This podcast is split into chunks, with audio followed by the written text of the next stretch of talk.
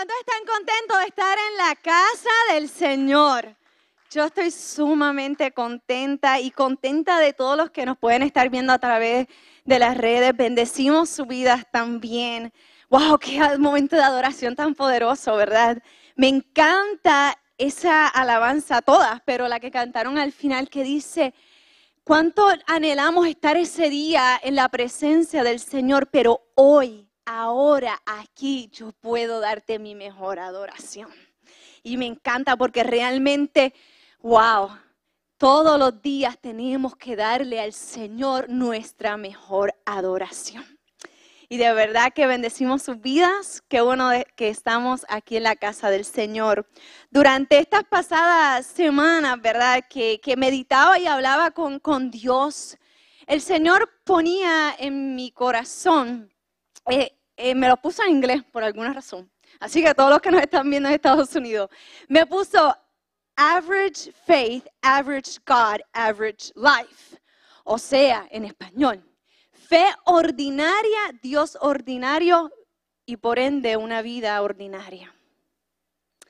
Cuando pienso en algo que es average o ordinario, por lo general viene a mi mente Quizás a ustedes le ha pasado igual que a mí, que están cogiendo una charla en un lugar y de momento después de, de, la charla te dicen, mira, tienes que llenar este formulario para que evalúes a la persona o a la charla que estuvieron dando.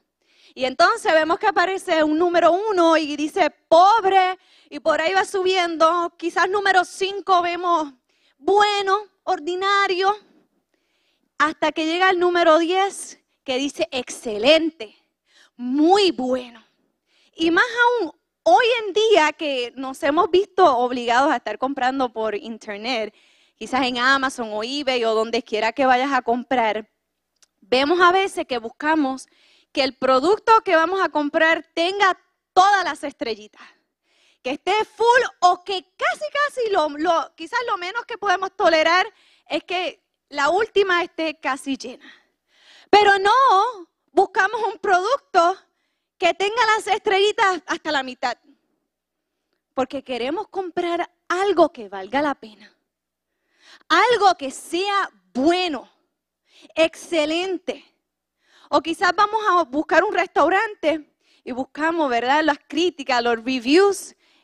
Y nos gusta que tenga todas las estrellitas porque queremos invertir nuestro dinero bien y queremos comer bien o vamos a buscar un hotel y somos bien picky.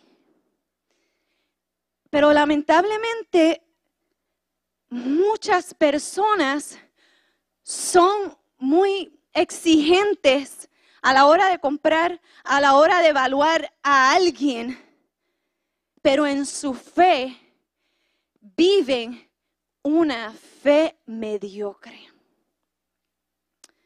Y por eso viene el tema, una fe ordinaria, Dios ordinario y una vida ordinaria. Si tu fe es ordinaria, por ende tu perspectiva de quién es Dios va a ser algo eh, ni malo ni muy bueno, más o menos.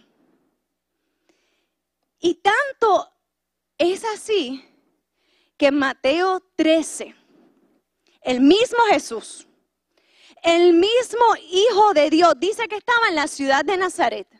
O sea, la ciudad de donde venían sus padres, la ciudad donde él se crió. Y dice que estaba en la sinagoga, en la iglesia, como hoy en día estamos tú y yo aquí. Y comenzó a enseñar y a hacer algunos milagros.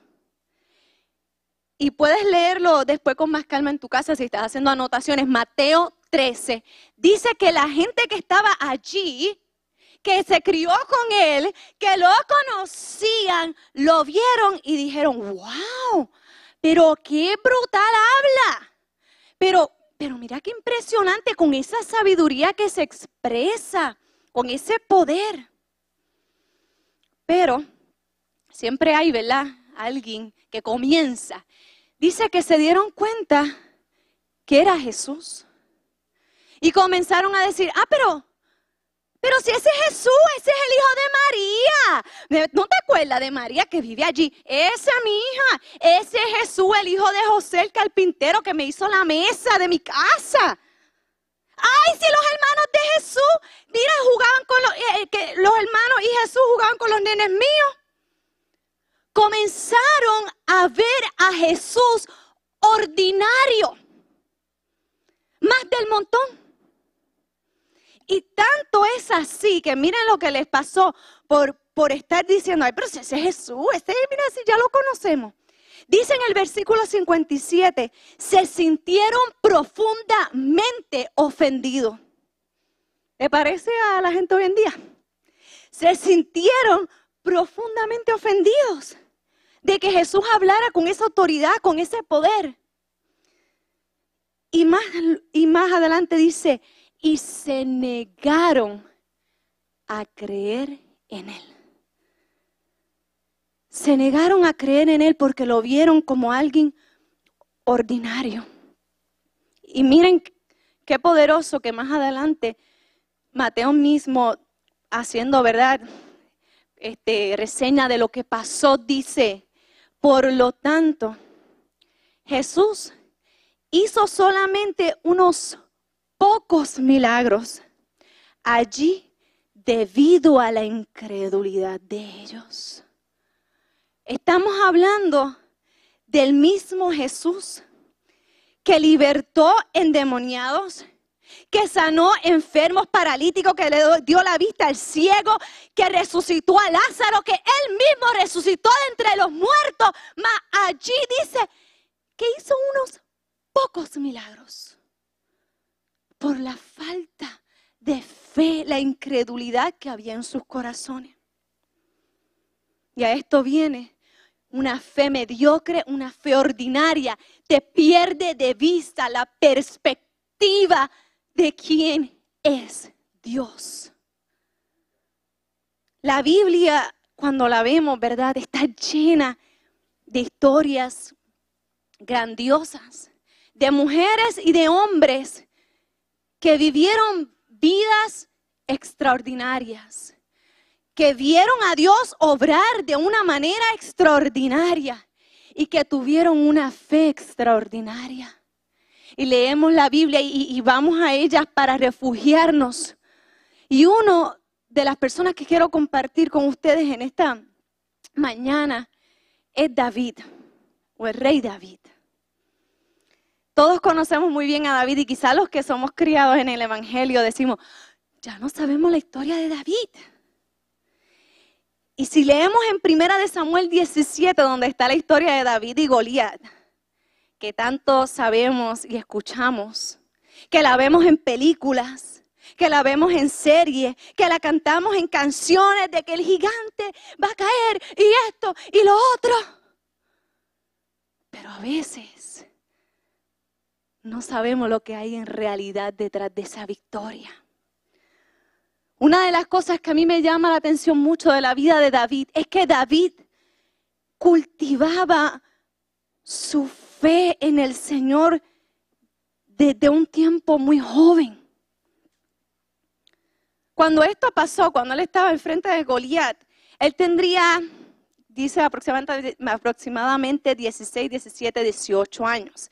Y quizás aquí hay jóvenes de esa edad y quizás me están viendo a través de las redes, más o menos tenía 16, 17 o 18 años. Y ya él llevaba tiempo cultivando una fe viva en el Señor. Y algo que llama mi atención es que cuando vemos la historia de David, ¿verdad? Y nos emocionamos, wow, David mató a Goliat, qué grande y poderoso, y sí es grande y poderoso, pero ¿saben algo? La fe de David no fue cultivada cuando él estaba en el campo de batalla y se enfrentó al gigante. La fe de David fue cultivada muchos años antes en el lugar secreto. ¿Sabían que los salmos que tanto leemos, la mayoría fueron escritos por David? Y cuando vemos y estudiamos lo que él escribió antes de comenzar a ser rey, antes de comenzar a, cuando batalló con Goliat, vemos esa pasión, vemos ese amor, esa fe tan ferviente que tuvo David, ese entendimiento de quién era Dios en su vida. Pero eso no pasó cuando estaba en el campo de batalla, eso pasó cuando él estaba allá, en las ovejas, cuidando las ovejitas pero él allí en esa naturaleza, en ese tiempo solo, donde no había gente, donde no había altar, donde no había nadie, ahí él decía, Señor, yo sé que tú estás conmigo, yo sé que tú caminas conmigo, yo sé que tú me das fuerza, yo sé que tú me das la alegría, la fuerza para poder cuidar a estas ovejitas de los animales que vienen a atacarlas. Él cultivaba esa fe en el Señor en ese lugar secreto y íntimo donde nadie lo estaba viendo. Y tristemente por eso hay mucha gente frustrada en las iglesias, cristianos, porque están cultivando su fe en lo que yo puedo hacer, en enfrentar al gigante, en pelear al gigante. Pero si tu fe no está en el Señor, aferrada, tú nunca vas a vencer ese gigante. Nunca vas a vencer ese gigante. La fe no se basa en nuestro desempeño, sino que se basa en nuestro carácter, en nuestra identidad en Cristo. ¿Sabías que Dios está más interesado en tu carácter, en tus valores, en tu creencia, en tu integridad, que en tu desempeño? David entendió eso. Pero ciertamente el desempeño sí es el resultado, pero el resultado de una fe que fue cultivada en la presencia del Señor en ese tiempo a solas, cuando nadie lo veía. Y por eso, cuando enfrentó al gigante, estaba preparado para la batalla. ¿Y cuántos quieren estar preparados para la batalla? Todos queremos estar preparados para esa batalla. Cuando leemos en Primera de Samuel 17, que es la historia de David y Goliat, voy a ir un poquito más abajito del versículo 25 al 32 porque es un poco largo, pero más o menos le doy el contexto. El papá de David le dice, David, yo necesito que tú vayas, le lleves comida a tus hermanos que están allá en la batalla y entonces me traes algo de ellos para yo saber que ellos están bien. Ese era el trabajo de David. Y David va para allá. Y cuando llega, ¿verdad? Le da la comida al jefe que estaba encargado y va a ver a sus hermanos. Y cuando él está ahí, que va a decirle, hey, hey, ¿están bien? Ahí entonces salió el Goliat otra vez. Y comenzó hablar en contra de Dios, en contra del pueblo de Israel, a burlarse del pueblo de Israel. Y ahí es que dice en el versículo 25, que voy ahora a leer, primera de Samuel 17, 25, dice, pero David les preguntó a los que estaban cerca de él, ¿quién se cree este extranjero que se atreve a desafiar a los ejércitos de Dios? Cuando Eliab, su hermano, que era el mayor de David, escuchó la conversación, de David con los soldados se enojó mucho y le preguntó a David, ¿a qué viniste? ¿A qué viniste? ¿Con quién dejaste tus pocas ovejas en el desierto? Yo sé muy bien que eres un mentiroso y malvado y solo vienes a ver la batalla. Algunos soldados que oyeron que David andaba preguntando fueron a decírselo a Saúl, que era el rey. Entonces el rey hizo llamar a David. Y David le dijo, no se preocupe su majestad, que yo mataré al filisteo. ¡Wow! ¡Qué palabra tan poderosa! Como sabemos todos, David logra vencer al gigante, logra obtener el triunfo de la batalla. La fe que tenía David no estaba basada en lo que David podía hacer la fe que tenía David estaba basada en quién era Dios o en quién es Dios. Él entendió que cuando ese gigante se paraba en ese campo de batalla a traer una palabra hablando negatividad del pueblo de Israel, del Dios de los ejércitos, del creador de los cielos y de la tierra, David dijo, espérate, espérate, espérate, espérate. Esto no puede seguir así. esto, alguien tiene que hacer algo. Y lo más, ¿verdad? Que, que vemos en esta historia, tanto es así que dice que todo el pueblo de Israel tenía miedo. Todos. Y estamos hablando, yo quiero que usted no piense que son las batallas de hoy en día. Estamos hablando de que eran hombres dedicados a este tipo de guerra, de batalla.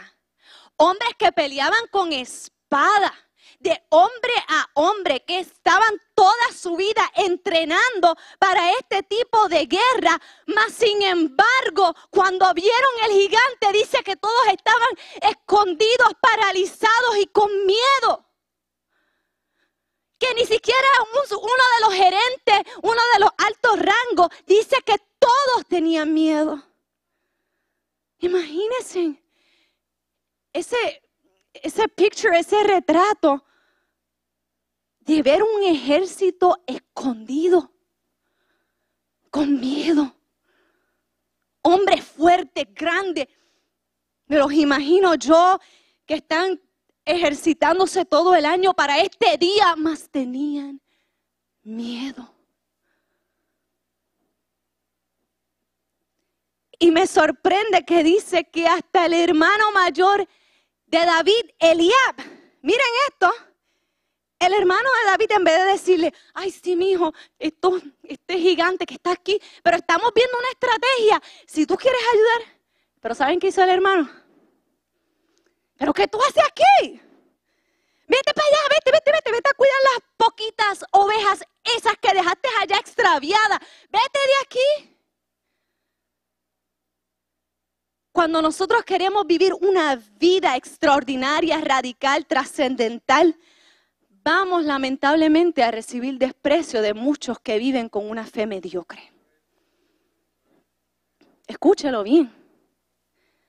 Cuando nosotros nos paramos y nos decidimos andar y caminar con una fe radical, lamentablemente vamos a recibir el desprecio de mucha gente con fe mediocre. Ahí lo vemos en la vida de David, su propio hermano. Empezó a decir, mira, vete para allá, ¿qué tú haces aquí? Pero a David no le importó. Y eso vemos a diario en nuestras vidas.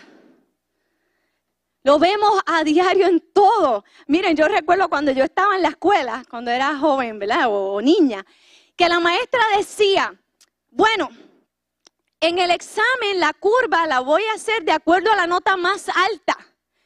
Y todo el mundo decía, ay, todos estamos colgados, pues no te preocupes, que vamos a salir bien porque todos estamos colgados. Pero de momento, la maestra decía, ay, espérate, que es que acabo de ver que tal persona sacó perfecto. ¿Y cómo era eso? Esto era como que, ¡Ah!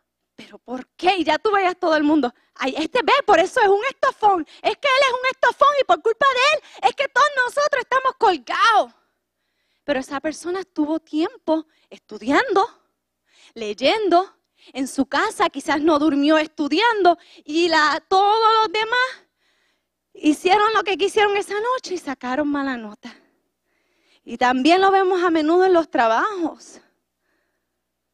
La gente, ya tú sabes, está el grupito que, que, se junta, que eso es todo una crítica, que se unen para ir en contra de todo lo que está haciendo el jefe.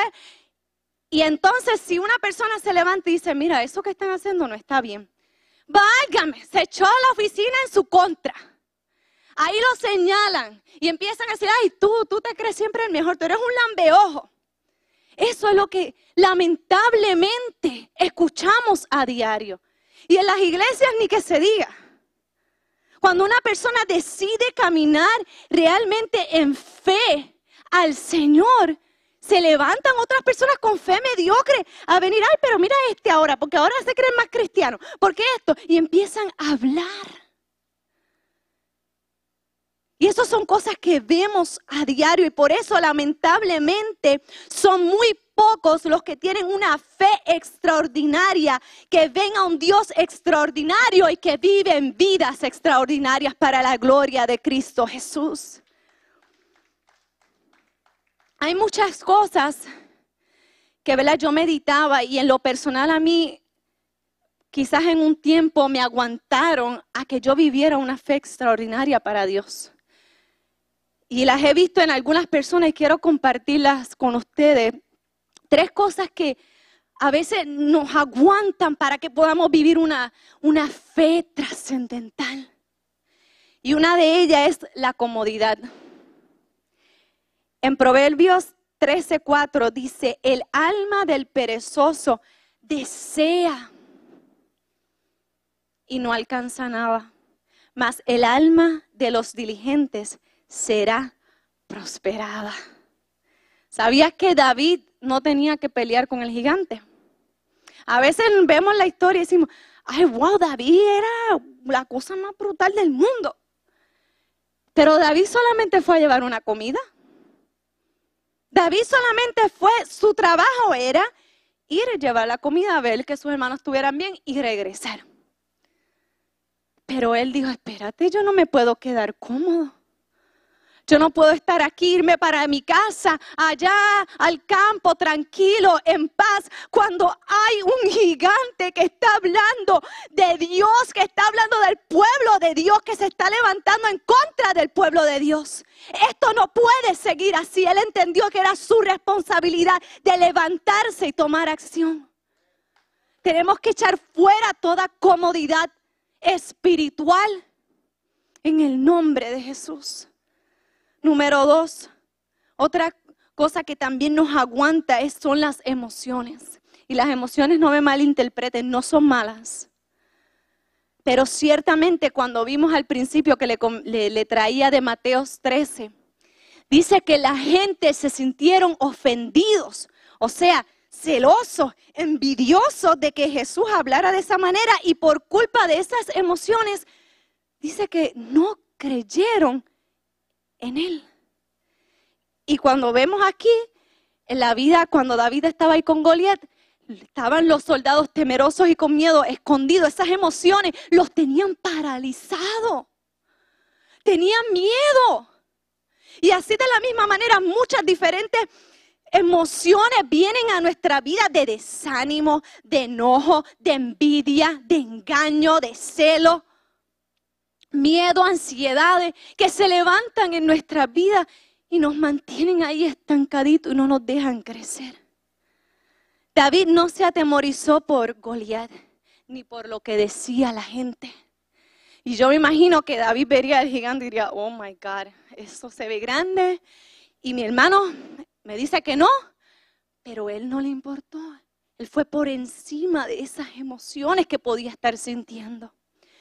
Número tres, otra cosa que nos impide crecer en nuestra fe, y esta creo que es la más importante, es la falta de identidad en Cristo. Y soy bien enfática al decir en Cristo, porque Cristo es el Hijo de Dios, el creador de los cielos y de la tierra, por ende, Él nos creó para Él, para su gloria. Y si no entendemos quién nos creó y para qué nos creó, toda la vida vamos a estar buscando nuestra identidad en diferentes lugares, en gente, en relaciones, en trabajos, en estudios, en nuestra sexualidad. Vamos a estar constantemente buscando quién yo soy en diferentes maneras. Cuando Dios te dice, tú eres un hijo y una hija de Dios. Esa es nuestra identidad. Cristo nos ha comprado con su sangre preciosa. Nos ha apartado, nos ha hecho sus hijos. Somos hermanos de Jesús. Lo puedes decir a la gente, le dice, mira, yo tengo un hermano, pero ay, tengo otro, se llama Jesús, es mi Salvador, ¿lo quieres conocer? Ah, ya está, para que puedan ahí evangelizar. Tenemos el nombre de Cristo. Onis compartía el miércoles de que muchas veces la gente anda con falta de identidad porque no saben quiénes son en, quiénes son en Cristo. Y muchas veces eso los lleva a una mentalidad de huérfanos, a una mentalidad de víctima, a una mentalidad de tengo que buscar quién soy y por ende están sobreviviendo, sobreviviendo en la vida, sobreviviendo en la fe, sobreviviendo todo el tiempo. Mas Dios te dice, tú eres mi hijo y por ende tienes una mentalidad de destino. De quién yo soy y a dónde yo tengo que llegar.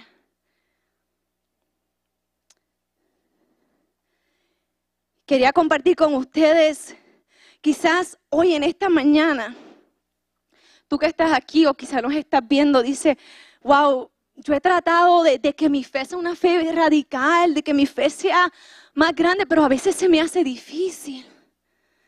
A veces como que no encuentro las situaciones de la vida, me aguantan y quiero compartir con ustedes cinco maneras que podemos cultivar una fe, pero una fe radical y extraordinaria en Cristo. Y una de ellas es examina tu carácter, o sea, tu identidad. ¿Estás viviendo como hijo o estás viviendo como huérfano? Todos los días, todos los días, esto es una lucha que nosotros tenemos entre la carne y el espíritu entre quién el enemigo te llama y quién Dios te está diciendo que eres. Por eso todas las mañanas tenemos que recordar de quién yo soy en Cristo. De que mi identidad está en Cristo. Número dos, cultiva tu fe en el lugar secreto. David para enfrentarse al, gigante Goliat, él tuvo que cultivar una fe en lo secreto. Y de la misma manera nosotros hoy en día para poder enfrentarnos a las situaciones, a los problemas, a todo lo que cada día enfrentamos, a las presiones de grupos, al miedo, a la inseguridad, tenemos que estar aferrados a la fuente de vida. Tenemos que saber quiénes somos en Cristo.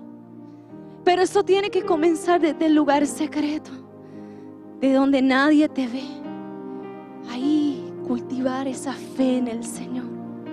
Número tres, siempre, siempre pone el sueño de Dios primero que el tuyo.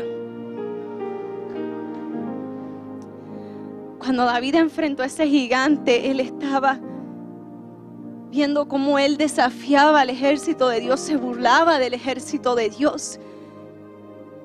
Y él entendió, wow, que el sueño de Dios no era ese. El sueño de Dios no es ser burlado.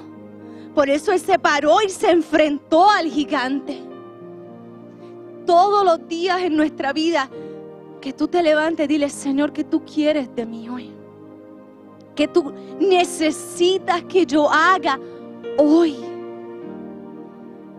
Número cuatro, filtra tus emociones bajo la palabra de Dios. Lo compartí ahorita, ¿verdad? Las emociones no son malas. Dios nos ha dado las emociones para que nosotros podamos sentir, disfrutar, reír, gozar y aún pasar momentos difíciles y llorar. Pero ciertamente las emociones si dejamos que ellas tomen el control de nuestra vida, de nuestros pensamientos, de nuestras acciones, vamos a terminar desanimados, vamos a, tener, a terminar con falta de fe, vamos a terminar con miedo. Pero en el nombre del Señor, mire, filtra tus emociones bajo lo que dice Dios. Yo en mi vida Sé lo que ha sido luchar con las emociones, con inseguridades, con miedos. A mí me ha pasado muchas veces, pero he aprendido a que todas mis emociones van filtradas a la palabra de Dios y lo que Dios dice va por encima de mis emociones. Recuerda que lo que Dios dice en su palabra va por encima de lo que tú puedas estar sintiendo. Por eso filtra, filtra todo pensamiento y todo, todo lo que venga a tu corazón. Dile, Señor, esto realmente viene de ti. Ayúdame. Y número cinco, rodéate de gente con fe extraordinaria. En Proverbios 27, 17 dice, como el hierro se afila con el hierro, así un amigo se afila con su amigo. Hay mucha gente ordinaria en los trabajos, que en las escuelas, en las universidades, en la iglesia. Y no está mal, sí tenemos que acercarnos a ellos porque tenemos que ser luz en la oscuridad pero siempre trata de buscar un grupito pequeño de gente que te ayude, que te motive, que en vez de traer negatividad a tu vida, traiga algo positivo, que en vez de traer crítica, que traiga algo bueno a tu vida. Porque si tú te pasas juntándote de la gente que está todo el día quejándose en los trabajos, vas a terminar igual. Si tú te pegas mucho de la persona que siempre está pues buscando las cositas, siempre vas a estar igual. Tenemos que tener esa mentalidad y decir, no, no, no, no, yo necesito gente que me ayude, que me motive, que como dice la palabra, que nos afilemos juntos en el Señor. Y sí, lamentablemente vamos a ser criticados. Eso pasa. Cuando alguien quiere hacer las cosas bien, cuando alguien quiere ir por encima, ¿verdad? De lo normal, siempre lo van a señalar. Mira David, dice que cuando él se levantó, hasta su propio hermano de sangre le dijo, ay, pero nene, pero tú estás loco, vete para allá. Pero David continuó. Y yo me imagino que al principio ellos dirían, ay, este está loco, este está loco definitivamente, Esto, ese hombre lo van a matar. Pero yo me imagino que al final, cuando cayó Goliat al suelo, yo me imagino que ese ejército se levantaría, empezaría, ¡Wow! ¡David! ¡David! Y a gritar y emocionado porque ganaron la batalla contra el gigante. Así mismo pasa en nuestras vidas. Muchas veces la gente al principio dice, ay, pero es que tú te crees el más santo. Ay, pero es que tú siempre, mira, vas en contra de lo que estamos diciendo, pero al final dale un tiempito. Porque ellos van a decir, wow, es que ese hombre y esa mujer es de Dios. Esa persona sí hace las cosas diferentes, pero es porque ama al Señor. Porque quiere vivir una vida digna de ser llamado hijo de Dios. Dice en Hebreo 11:6, en realidad sin fe es imposible agradar a Dios, ya que cualquiera que se acerca a Dios tiene que creer que Él existe y que recompensa a quienes lo buscan.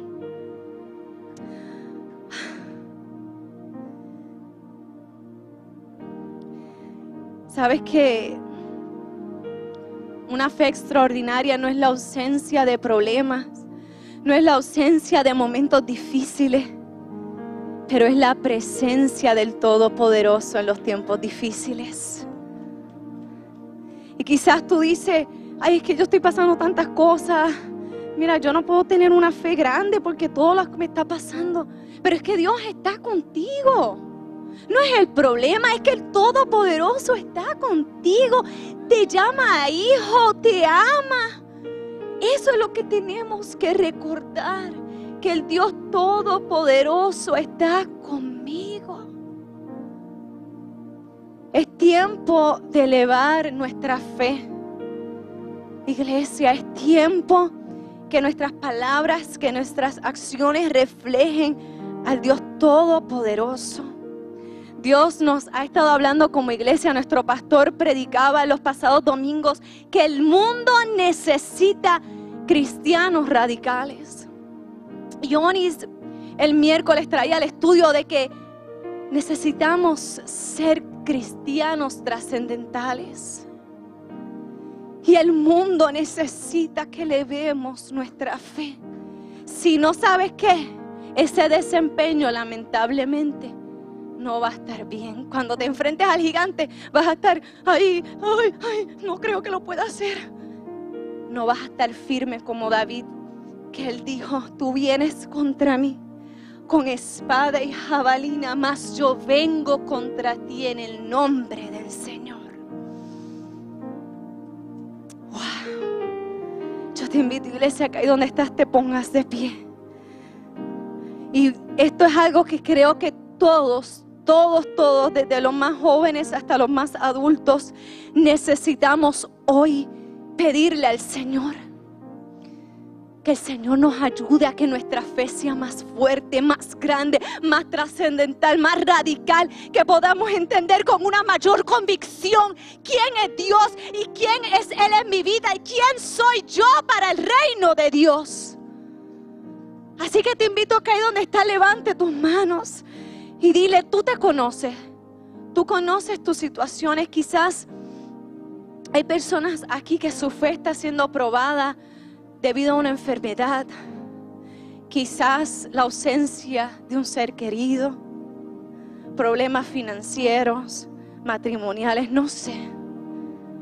Pero en el nombre del Señor, te recuerdo que Dios está contigo.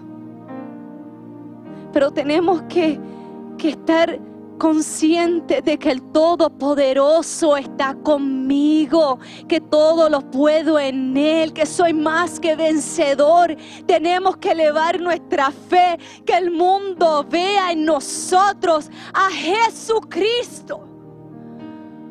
Señor, en esta mañana ponemos nuestras vidas en tus manos.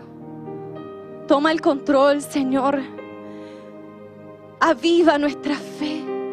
Señor, la llama, ponla ardiendo en nosotros. Que cada mañana cuando abramos nuestros ojos podamos estar conscientes de quién tú eres y quiénes nosotros somos en ti y para lo que fuimos llamados a ser.